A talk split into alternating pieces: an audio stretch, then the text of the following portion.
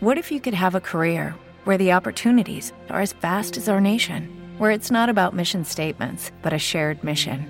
At U.S. Customs and Border Protection, we go beyond to protect more than borders from ship to shore, air to ground, cities to local communities. CBP agents and officers are keeping people safe. Join U.S. Customs and Border Protection and go beyond for something far greater than yourself. Learn more at cbp.gov/careers.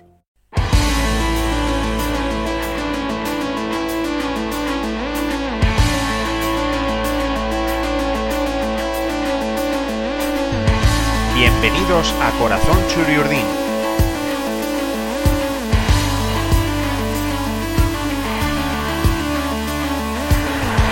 El podcast en el que escucharéis historias sobre la historia de la Real Sociedad.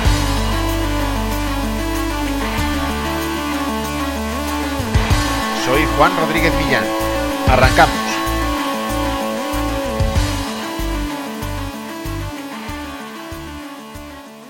Uno de los grandes pioneros del deporte en nuestro país fue José Manuel Ibar, Urtain, boxeador que cogió el sobrenombre por el que fue conocido del caserío en el que pasó toda su infancia. Pocos deportistas guipuzcoanos lograron alcanzar el renombre de Urtain, que llegó a encadenar 28 victorias consecutivas, incluyendo la que le dio el Campeonato de Europa del peso pesado con el alemán Peter Weiland en 1970, y que curiosamente no perdió un combate hasta que lo hizo el 1 de agosto de aquel mismo año en Donostia, en su segunda pelea en la capital guipuzcoana. Pero más allá de su origen, ¿qué vincula a Urtain con la Real Sociedad? Hay una curiosa anécdota que, como casi todo en la vida de Urtain, está rodeada de cierto misticismo. Nos remontamos al 25 de agosto de 1969, antes de que el boxeador lograra su ya mencionada cima deportiva. En la prensa local aparece el anuncio del partido que va a servir para inaugurar en pasajes el campo de Molinao el día 31 de dicho mes de agosto. Nada anormal hay en que dicha fiesta tuviera como protagonistas a Real Sociedad y Real Unión, los dos grandes clubes históricos guipuzcoanos, pero el anuncio decía algo más.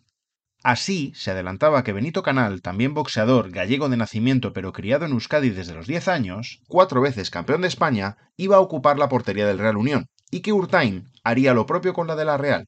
Algo único en la historia del fútbol y del boxeo, sentenciaba el anuncio. ¿Pero realmente jugaron Canal y Urtain aquel partido? Viendo la prensa de la época, la verdad es que no hay constancia alguna de que así fuera, y solo el diario La Voz de España recoge en su crónica del encuentro que Canal hizo entrega de un recuerdo del partido a los presidentes de los dos equipos que participaron en la inauguración.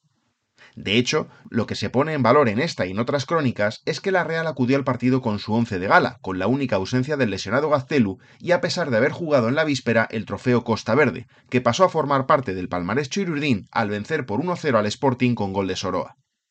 Así, Andoni Elizondo dispuso en Morinao un once formado por Esnaola, Iguarán, Martínez, Ormachea, Soroa, Santa María, Urreisti, Silvestri, Arregui, Mendiluce y Boronat, exactamente el mismo que había jugado ante los gijoneses, con el único cambio ya mencionado de Arregui por Gaztelu. Eso sí, Elizondo empezó a meter suplentes en cuanto la Real se adelantó en el marcador, lo cual llegó muy pronto. Los cambios de la Real obedecían a que apenas dos días después el equipo chirurdín debía inaugurar el cuarto trofeo Ciudad de San Sebastián con el Dinamo de Zagreb como rival, un partido que además iba a contar con la presencia del seleccionador español, Ladislao Kubala. A pesar de la diferencia de categoría entre uno y otro equipo, la Real militaba en primera división y el Real Unión en tercera, y a que el equipo chirurdín fue claramente superior durante el encuentro, el resultado fue ajustado. 3-2 ganaron los realistas, que siempre llevaron la delantera en el marcador, sobre todo con el once inicial sobre el césped. El primer gol llegó pronto, como decíamos, a los nueve minutos. Santa María dejó el balón de cabeza a Urresti para que éste asistiera a Silvestre, que con un disparo por bajo batió a Vallejo. Elizondo cambió entonces su equipo de arriba abajo y solo dejó en el campo de los titulares a Esnaola, Silvestre y Arregui, dando entrada a Uranga, Cortabarría, El Coro, Murillo, Sein, Goldaraz, Arambarri y Corcuera. El terreno de juego, muy blando y en no muy buenas condiciones, y el nuevo once realista hicieron que las fuerzas de los dos equipos se igualaran, pero la Real, en todo caso, volvió a marcar antes de la media hora. El autor del 2-0 fue Corcuera, que aprovechó el rechace tras una buena palomita del portero Irundarra a una falta sacada por Arregui para enviar el balón al fondo de la red sin apenas oposición. Si los cambios ya realizados tras el primer gol no fueron suficientes, Elizondo volvió a cambiar a su equipo para la segunda mitad, en la que llegaron a jugar hasta dos porteros más, Urruti y Larrañaga, sin rastro en las crónicas, como hemos dicho, de la presencia de Urtain. Bien tuvieron minutos Barral, Yarramendi, Alcorta, Garmendia, Erro, Azcue, Arzamendi, Aguirrezabala y Eguren, jugadores muchos de ellos que no llegaron siquiera a dar el salto al primer equipo y que prácticamente suponía que fuera el Sanse el equipo que terminó el encuentro.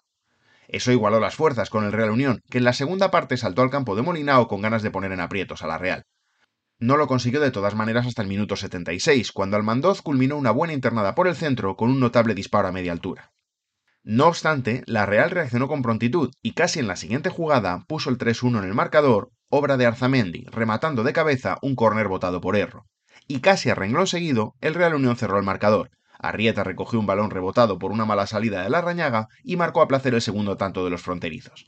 Quedaban 10 minutos y fueron muy movidos, pero los dos porteros, la rañaga en el caso de la Real, evitaron que llegaran más goles y el partido acabó con el resultado de 3 a 2. La Real, siempre presente en los grandes acontecimientos deportivos de la provincia de Guipúzcoa, se llevó el triunfo en Molinao, en la inauguración del que la prensa de la época consideraba ya como uno de los mejores recintos futbolísticos de la provincia.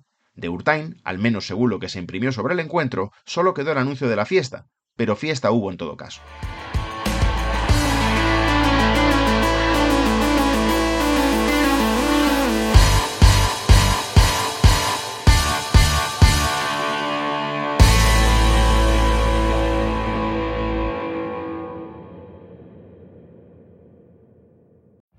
Every day, we rise, challenging ourselves to work for what we believe in.